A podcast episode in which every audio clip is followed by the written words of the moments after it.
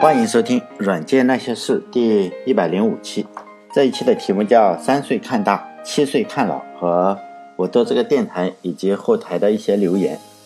一些问题。在中国呢，我们有这样一个古话，就是叫“三岁看大，七岁看老”。这句话的意思就是说呢，一个小孩呢，实际上在十岁以前，就差不多呢，能够预测他一生的一个成就吧。当然了，这个说起来是有点扯。因为我们总是能够举出无数的反例来证明这句话是胡扯嘛，比如说商仲永。但是呢，我个人觉得还是有一定的道理的，尤其是放在大部分人的身上是非常有道理，放在公司的身上呢也是非常有道理。公司呢，往往是在前面的几年就已经确定了整个公司的风格，和人一样呢，公司也是有它的生命周期的，都是要生老病死。实际上呢，往往完成转型的公司是没有几个的。我认为索尼公司也是这样，它的风格呢，实际上在我讲到现在的最初的这个几年就已经确定了。我个人认为呢，盛田昭夫这个人的性格特点，实际上就已经决定了索尼公司的一个性格特点。一直到现在呢，索尼公司的这种风格实际上并没有改变。索尼到底算是一家什么样的公司呢？我个人认为，索尼公司呢，本质上。是一家玩具公司，和索尼公司截然呃公司的风格截然相反的呢，也是另外的一家日本的公司，它叫松下公司，就松下电器。我们可能知道松下电器，想必大家也应该知道这家公司，因为它的产品非常的多，有几万个产品。所以我觉得很可能有人没有用过索尼的东西，就是起码这个产品上没有索尼的 logo 吧，但是呢，肯定是用过松下的这个东西。尤其是松下收购了三洋以后呢，三洋跟松下，呃，他们都是在电池行业都算是非常厉害的。多说一句啊，这个三洋的电器呢，和这个呃索呃松下的创始人实际上是亲戚，就是索尼松下的创始人是三洋创始人的姐夫，是亲姐夫啊，就是他小舅子。他先是跟着松下呢干了几年，然后呢才自己出去创业的。三洋和松下曾经就是一度竞争是非常激烈的，经常是你出一个地铁口或者出一个街呢，向左边就是松下，右边呢就是三洋，右边是三洋。因为我这个电台是我自己的个人观点，大家也是随便听一下。因为我算是一个不太成功的程序员啊，就是比较失败的程序员，实在是也不是呃点评这种世界级的公司。但是如果只说一些公司的八卦故事的话，比如说我刚刚讲的这种。松下和三洋是姐夫和小舅子之间的关系，说来说去呢，实际上是挺无聊的。所以呢，我就说一下我对这些公司的一些看法。这个有点像是比较差劲的程序员点评人家谷歌或者微软写的代码，呃，好不好的样子，有点像是蚂蚁来点评大象一样，大家也就随便听听就好。我为什么说索尼是一家玩具公司呢？因为索尼出品的东西就是给大人的一个玩具，嗯，小孩呢可能是玩一个小汽车啊，或者是。呃，乐高这种的玩具，但是大人呢，实际上他也需要一个玩具，可能就是这种 Walkman 啊或者 PlayStation，因为小孩的经济实力实际上是买不起索尼绝大部分的产品，并且索尼绝大部分的产品呢都是和娱乐相关的，唯一和索尼有点像的公司啊，其实我觉得应该是现在的苹果公司，这两家公司呢的产品都不是生活的必需品。因为索尼它并不做冰箱呀，不做剃须刀，也不做这种面包机或者是搓把，也不做吹风机。索尼的产品和苹果的产品呢，实际上都是满足收入相对比较高一点的人群。比如说这个，嗯，随身听就 Walkman 和 PlayStation 实际上都比较贵，而且索尼会有十几万的音箱，还有几十万的电视。我觉得这和索尼的创始人这个盛田昭夫呢是有非常非常大的关系。因为盛田昭夫本身他就是个有钱人，他做的产品呢，首先是为了满足他自己的口味，所以呢，他其实是满足一个呃地方上的一个大少爷的一个欣赏的口味，所以呢，他就买电影公司啊，制造这种高级的音响，或者五六十万或者是几十万的电视机。和索尼公司呢相反呢，实际上是松下公司，松下公司的创始人，嗯。小时候是个穷人。如果仔细追究的话，他也他家实际上不算穷人。他的父亲呢，实际上是做大米生意的时候呢，呃，亏了非常多的钱。呃，实际上他如果没有亏钱的话，在当地算是首屈一指的一个大户人家。家里面地呢是有可能有几百亩，然后房子是一大片一大片的。只是后来他父亲从事这个大米行业，然后呢导致亏了不少钱，又加上了一呃，在某个时期他的可能是一次流感，我猜啊可能是一次流感，结果导致他家里死了好几个人，包括他大哥还是二哥，可能是流感，我认为。就松下幸之助实际上是在家里最小的孩子，是家里有七八个孩子，他是最小的孩子，因此呢，这个首先你亏了钱，其次你家里这种能干活的人一下死去那么几个，这个日子呢，实际上就一天不如一天了。但是他这个基因上是没有任何问题的，因为他的祖辈，他的父亲这一辈呢，实际上是非常非常的富有。但是呢，这个松下实际上在六岁还是五岁的时候，家里就相对比较穷了，呃，后来他创办公司以后呢。他都是卖的是比较便宜的货，基本上就是性价比最高的。而且这个索尼公司，嗯，这个不是索尼，是松下公司呢，什么产品都有。光子公司它就有几十几百个，就子公司啊。我们所知道的就是这个 Panasonic 是最多最多公司中的其中的一个，许多公司中其中的一个。它还有个名字叫什么 National 或者是什么都有，因为这个松下这个。子公司最开始的时候是做这个三 C 产品，包括电视机或者是什么的。和索尼不同的话，索尼呢它是需要靠明星的产品来带动整个公司的业绩。比如说你需要 PlayStation，需要这个呃随身听，需要这个 CD，还有需要特立龙的电视机。然后啊，每一个产品都会带动这个公司的业绩有一个非常非常大的提升。但松下实际上是不用的，因为松下所有的产品呢，它它很多产品，它有两万个产品。什么东西都有，因此你如果闭上眼睛想的话，你大概不知道松松下有哪一个产品是特别特别的出名，人家是没有的。实际上，呃，在日本肯定有一个，就是选，嗯，最影响世界的五十个产品还是几十个产品，其实没有一个是松下，因为松下所有的产品都不是独创的，好像他曾经有过一次是电视机的显像管独创，叫什么画中画。呃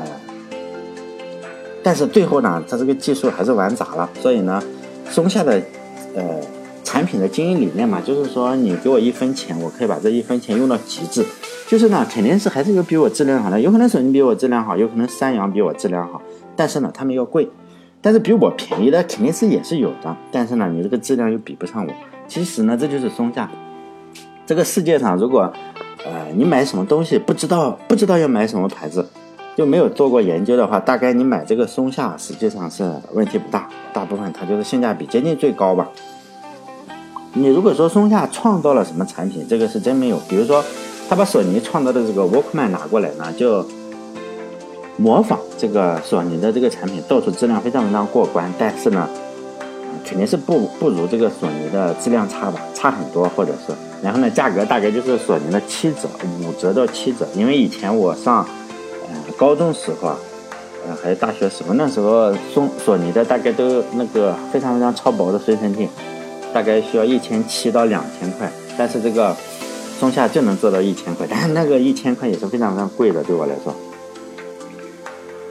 就这么个玩法。现在呢，当然松下还是一家非常非常厉害的公司。如果你是松下的粉丝的话，就是说我喜欢用松下的东西，实际上你是可以从这个灯泡到电脑。从这个卫生巾到卫生纸到马桶，还有自行车的电动车，还有包括现在嗯所说的这个特斯拉电动车的电池呢，实际上都是松下的。它也如果在日本的话，你可以买松下造的房子，它也是房地产。我觉得呃，它这个特点，松下公司这个特点呢，和创始人走街串巷，他刚开始的时候就走街串巷卖一个木头盒子的这个呃。放在自行车上的那个灯泡啊，就灯，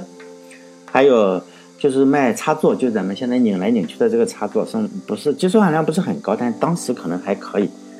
呃，他就这样走街串巷去卖这个东西，因此呢，他实际上是知道穷人需要什么，因为他本身就是穷人，他做过装卸工，然后呃去过电厂打工，他做过很多就是比较相对比较低端的东西。相反的，索尼公司。这个盛田昭夫他是知道富人需要什么东西，比如说呢，他现在造了一个，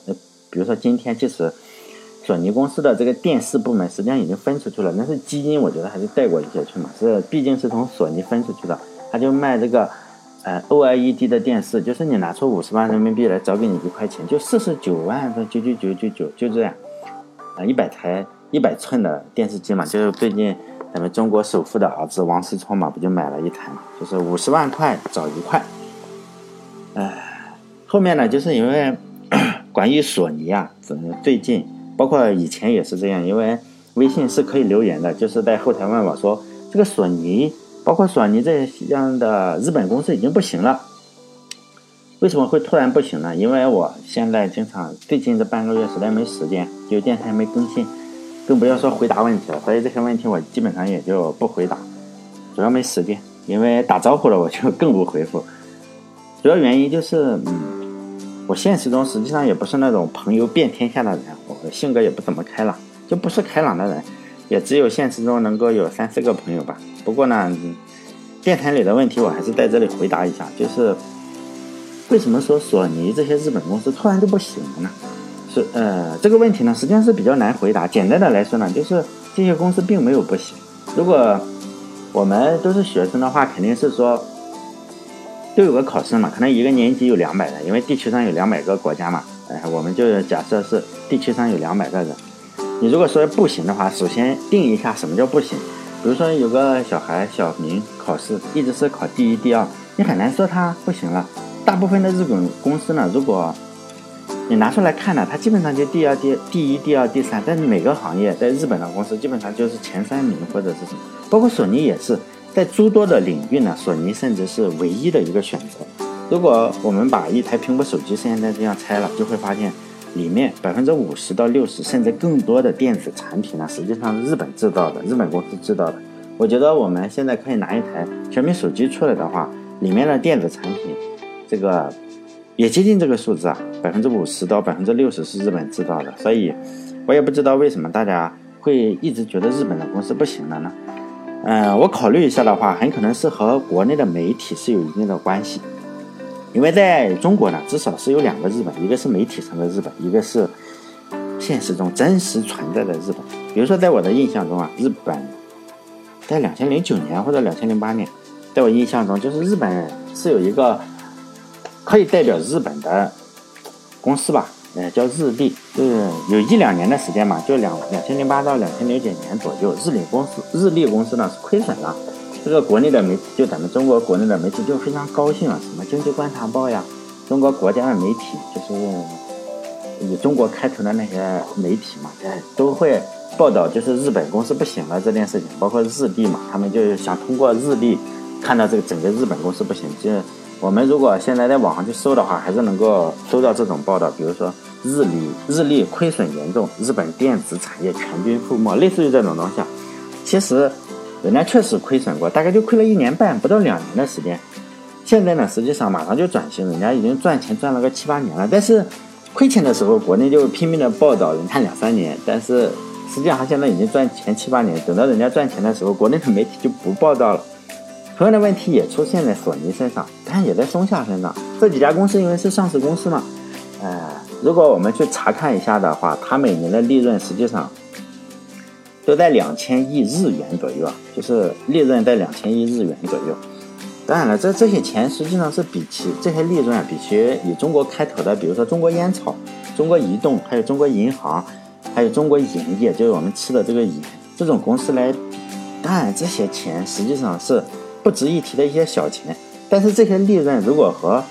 联想中国的这种公司啊，联想来比。和这个天天卖药的这个百度公司来比的话，实际上是能打个平手。就这些公司都都不比这些联想啊，甚至比联想高两三倍，比百度的话打个平手差不多。因为中国是个大国嘛，就是国企的规模实际上是让世界汗颜。比如说中国的铁路，中国铁路啊，中国是有一家公司叫中国铁路，光借的钱实际上就。已经可以把这个苹果公司、微软公司、亚马逊公司以及我们所有能想到的科技公司就全全资买下来，因为中铁是欠了个三点四万亿，就是从银行中贷款了三点四万亿，平均相当于每个中国人，我们算十三亿或者十四亿的话，接近就是我们每个中国人借给他了两千五百块钱。当然了，这不能算是借，因为中国铁路按照中国的这种国企，中国铁路是属于全体中国人，是吧？所以。以中国开头的企业，实际上是全民所有制。一想到，呃，我现在还有这么牛逼的资产，还是晚上都做梦都能笑醒。所以说呢，这个日本这些企业不行了，你的分和谁比？和这个百度啊、华为啊，还有联想这种比是不落下风的。但是你非要和中国铁路、中国烟草、中国银行这些企业比，啊，确实不如这些公司赚钱多。但是不只是索尼不行啊，但是像苹果公司、微软公司、谷歌公司也没有什么资格跟中国铁路、中国盐业，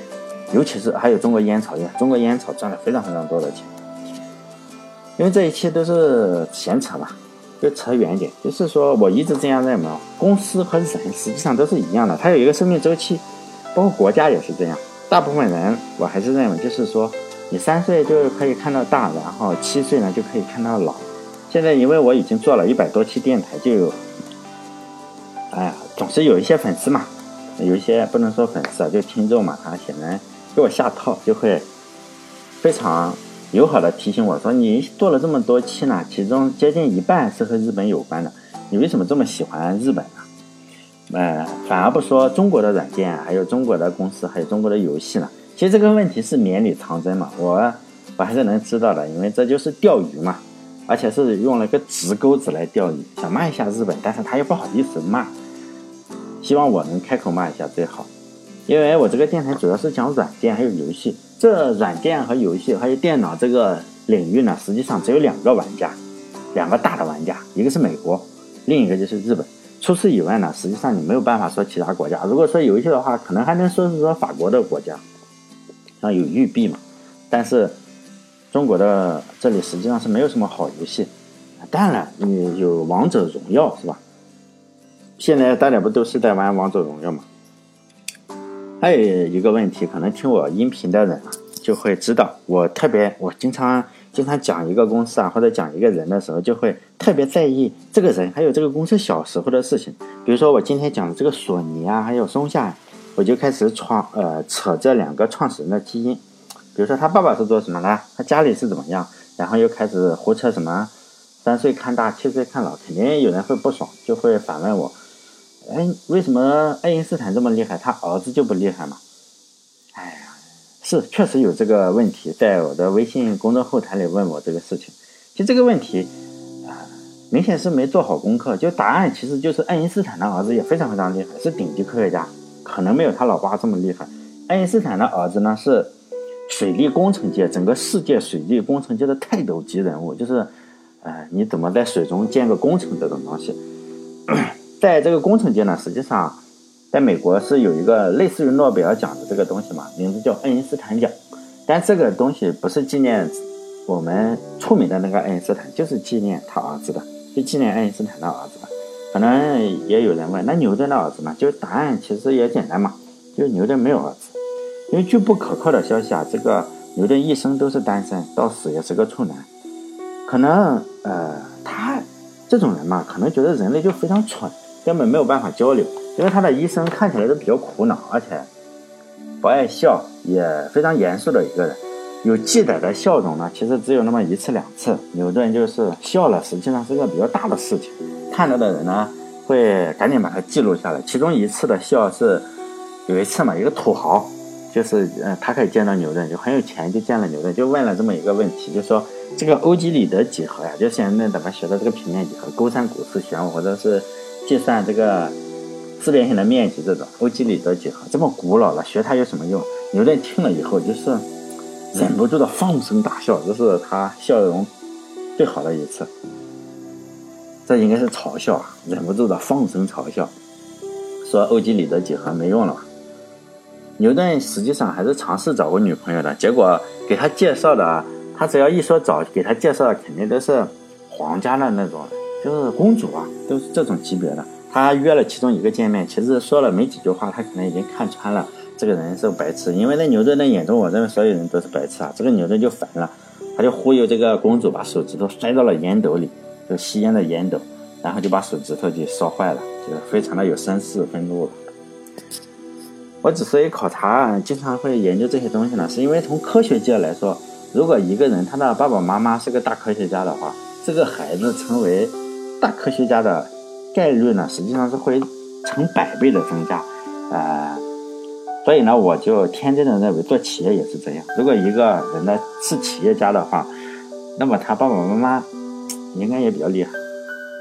就居里夫人这一家，我就说科学家，科学家大家会比较清楚。居里夫人一家就不说了，不，你不拿个诺贝尔奖的话，实际上你都不太好意思去参加这个家庭聚会，因为他一个家里就拿了六个六人次去拿了诺贝尔奖。如果大家觉得哎六次好像不是很多的话，要知道在我们这个中国大概十五亿或者十几亿，不知道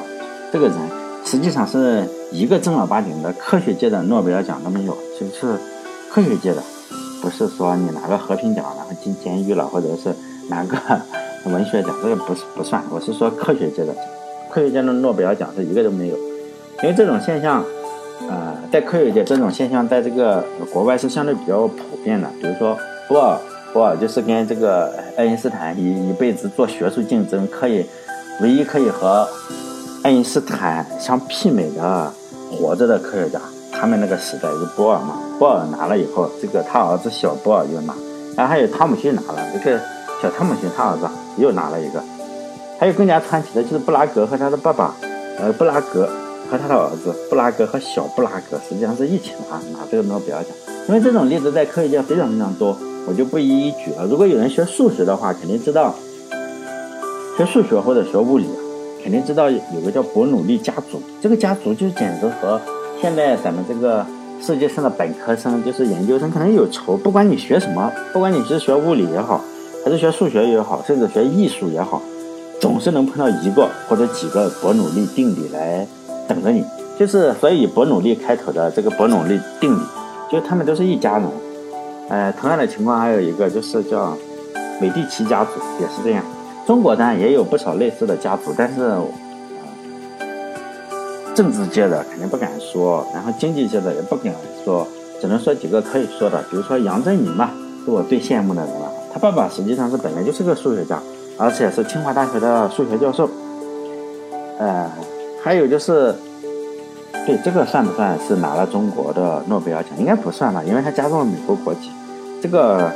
李政道也不应该算，因为他也不是中国国籍，就跟他一起拿的是李政道嘛，拿了物理奖。李政道的爸爸是金陵大学的教授，金陵大学也是，呃，后来后来这个哈，我们党把这个政府从南京迁到呃北京以后，这个金陵大学就被拆了嘛。拆了以后，实际上它是呃其中一部分就是南京大学，应该是南京大学。就金陵大学是当时最出名的学校之一，因为当时的首都是在南京嘛，也算是中国最好的大学。因此是金，可能现在觉得，哎，金陵大学好像是个什么，呃，叫什么民办山寨大学，实际上不是，当时非常好的大学。就他的爸爸是，实际上是金陵大学的教授。呃，我讲这些呢，并不是说，哎呀，你这个爸爸不行，就不奋斗了。我的意思是说呢，还是要好好奋斗，因为也许我们这一代人不行了，但是还是，呃，尽力的创造一个相对比较好的环境给下一代，因为。你实际上要想成功的话，是需要两两代人、三代人，甚至更多的、更多代人共同努力的。比如说，你这个杨振宁的爸爸是很厉害，但杨振宁的爷爷我们不知道，杨振宁的爷爷的爷爷也就不知道，可能祖上五代，说不好真的是个文盲。所以还是有点鸡汤，所以还是大家还是要努力，自己不行还是尽量的为下一代创造一点点相对比较好的这个环境吧。还有一个经常问的一个问题就是说，哎。那个哪本书对我影响最大？其实这个问题在微信公众号呢，有人或者让我列出个书单出来，最好你列个书单。哎，当然我从来不列，因为这很搞笑，还轮不到我列。那就是哪本书对我影响最大？这个问题实际上我并不是不适合我这种人回答，因为我已经混成那个鬼样子。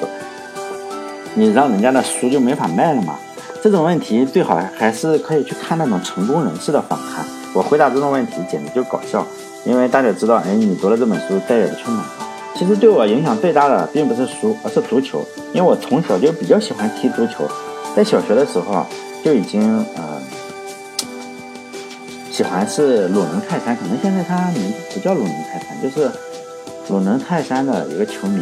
在那个时候的传媒实际上是没有现在这么发达，只能看电视还有看报纸。刚开始的几年呢，嗯，实际上我对国外足球的了解几乎就是零，嗯，因为只要是电视上有比赛呢，我就看，然后重播也看，但实际上，嗯，你很难看到好国外的比赛。那个时候，呃，也没办法，你只能像我这种信息比较闭塞。那时候中国整个的信息都比较闭塞，实际上对国外的了解都是零。那时候初中啊也好，还是什么，你总是要踢球。踢球的话，你实际上是模仿，就是你能看到的人，你才能模仿。因为那时候都是模仿山东鲁能的一些球员，我们就是记在脑子里，然后看人家怎么停球这种样子。那时候小嘛，就是放学以后先踢完球再回家，也不像现在，现在孩子比较娇一点。那时候的场地就随便一块破地就可以踢，现在可能你小孩也不喜欢运动了，还得做什么模拟踢。现在呃，我也看这个中国队的比赛，在当时的宣传上跟现在实际上是没有差距的。当然，我们掏出一个，因为现在我的年龄实际上是比呃大部分的听众大个十几岁甚至二十岁这个样子。所以大家都喊我叔叔，认为是不一代人嘛。我是上一代老人，实际上我们还是一代人。只要是这个，我们毛主席还挂在天安门上，我们受到的教育就是一代人。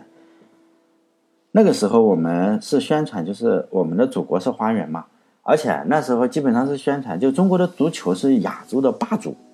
真的，那个年代真的是这样宣传。最差也是亚洲四强，那时候经常叫亚洲四强赛。我还是非常相信这句话的，就觉得放眼世界呢，世界上应该没有几个国家比中国厉害，起码媒体上是这样告诉我们的。那时候中国最厉害的前锋呢，实际上是大家有可能知道，比较年龄大了有可能知道叫郝海东。鲁能，呃，我最喜欢的一个前锋呢叫苏茂珍，但他在国家队是打替补，当时还觉得，哎，他为什么要打替补？应该是打主力才对。当时媒体上是怎么称呼郝海东的？叫亚洲第一前锋，就是说他在亚洲是第一的。这个是第一前锋，苏莫真呢算是头球非常非常厉害，就是头球是亚洲最好的前锋，类似于这样。当时就是传闻说苏莫真是要去曼联去踢球的，但当时对曼联也没有太大的概念，因为信息说实在的实在是非常闭塞，人家是忽悠你，你也不知道。后来是因为伤病没有去成，我当时也是信的，后来可能是真是，但有可能也像董方卓这样，呃。可能水平是达不到，人家不要，这都是有可能的。基本上呢，媒体上怎么说呢，我就怎么信，还是比较弱智的。后来在一九九八年的时候，实际上是看了世界杯，毕竟是国家队嘛，你世界杯上有这么多厉害的国家也正常，因为你把一个国家的球员都集中在一起，还是还是正踢的厉害也正常嘛，也没有多想。那时候我年龄也就慢慢的大了，已经十七八岁了，也应该是有点思考能力了。在一九九八年看球的时候，我已经关注关注了两三年的国际足球了。那时候国也不是说也是被动关注的，因为那时候有各种报纸叫《足球报》，还有什么《中国足球报》，这是两份报纸，还有中国就还有一个《体育报》，还有一个叫《中国体育报》，这都是看起来挺搞笑，他们的名字起的差不多，但实际上是两份报纸，是具体是大报还是小报我就不知道，反正我们学生总是能买到，还《体坛周报》这种呢。上面总是要讲一些，呃，国外的足球的事情嘛，当然我就知道了罗纳尔多还有巴蒂斯图塔，就当时也在电视上，还有那个 VCD 上，当时我们流行一种，呃，叫什么 KTV，嗯，不是啊，不是 KTV，就是视频，然后伴，嗯，进球视频伴伴着这个这个音乐这种东西，就进球视频，要进球集锦嘛，实际上那时候也看到了罗纳尔多和巴蒂斯图塔。但你只看进球视频的时候是没有太多的感觉，因为你就觉得不停的看进球视频呢，那是不是比郝海东或者是苏茂贞厉害？肯定是厉害一些，但是厉害多少是没有感觉的，因为当时看比赛相对来说不容易，只是电视上你转播什么我就看什么。直到呢，在一九九在九八九九赛季，我第一次那时候真的是非常闭塞，在我十几岁的时候，都快二十岁了，我才完整的第一次看了一场意大利甲级联赛。当时我特别记得那场比赛，对我影响最深。就九八到九九赛季的时候，是看罗纳尔多的国际米兰和对阵就是巴蒂斯图塔的一个佛罗伦萨。现在佛罗伦萨已经不行了，现在国际米兰还有。国际米兰当当时佛罗伦萨是非常厉害的啊，呃，当时国际米兰也非常厉害。就是是星光璀璨嘛。我今今天我还记得那个比分是二比零，就罗纳尔多进了两个球，都是点球，其中一个呢是巴乔，就是罗伯特巴乔传给了罗纳尔多，然后呢他在禁区里被放倒了。第二个进球他进了，嗯也是罗纳尔多踢进去了，他进了以后，那当时就是萨姆拉诺，可能大家都不知道这是谁了，他实际上是一个球星萨姆拉诺来和这个罗纳尔多庆祝，因为当时总是在报纸上或者是杂志上看这些球星的照片，第一次看到这个电视转播里，哎，看到他们踢的那样，还是挺兴奋的。就通过这场比赛呢，实际上让我认识到了一个非常非常大的问题，就中国队啊，没有报纸上说的那么强大。后来当然也证实了中国队的弱。那时候我们中国队实际上是经常也是输，输给日本啊，就说这个哎裁判黑我们。如果你输给这个呃卡塔尔，经常输卡塔尔，那时候特别崩溃，经常输卡塔尔就会说哎这个哪个哪个教练又黑了我，哎不是教练是裁判，我们总是怪裁判嘛。那时候经常暗示说中国队输就是裁判黑，实际上差呃实际上我们这个实力还是很强的。但是呢，在那场比赛以后呢，我就慢慢不相信了，因为实力是实在是有非常巨大的差距。在那场我完整看了那场比赛以后啊，我才知道巴蒂斯图塔可以那样背后接球，因为以前都是看鲁能泰山或者国内的这些球员，你就会发现他很少背身接球，就背身接球就先转过来，然后再慢慢转身。然后那是我第一次看到，就巴蒂斯图塔人家可以那样那样拿球，然后怎么挑球，还包括巴蒂斯图塔在。嗯，其中到现在我还记得那个画面，就是他在禁区的呃左侧吧，然后很小的角度接到了一个球，他就能停的非常非常好，然后射门，但是那个球没进。当时就觉得，哇，踢球还可以这样踢，就非常的震撼，而且球队推进的速度非常非常快，因为当时鲁能泰山就天天看鲁能泰山，以及天天学鲁能泰山球员的一些停球的情况嘛，对这个呃。那时候，现在这些球员我都不知道去哪里了。那时候球员我到现在还记得所有名字，啊，球员叫什么宋迪、胡雅、宋一鸣、舒畅、李小鹏这些这些人啊。因为我经常在，哎，我踢球还是比较好的，现在不行了，现在肚子大了。我以前经常跟班里这种踢球，经常进很多球，经常进帽子戏法，我最多的时候进五个球都有。就以前的时候。就在电视上模仿这些人的动作，但在看了意甲以后，就觉得这些人的水平实际上比当时，当时就有了萨内蒂，还有德约卡夫、皮尔洛这些人是差的简直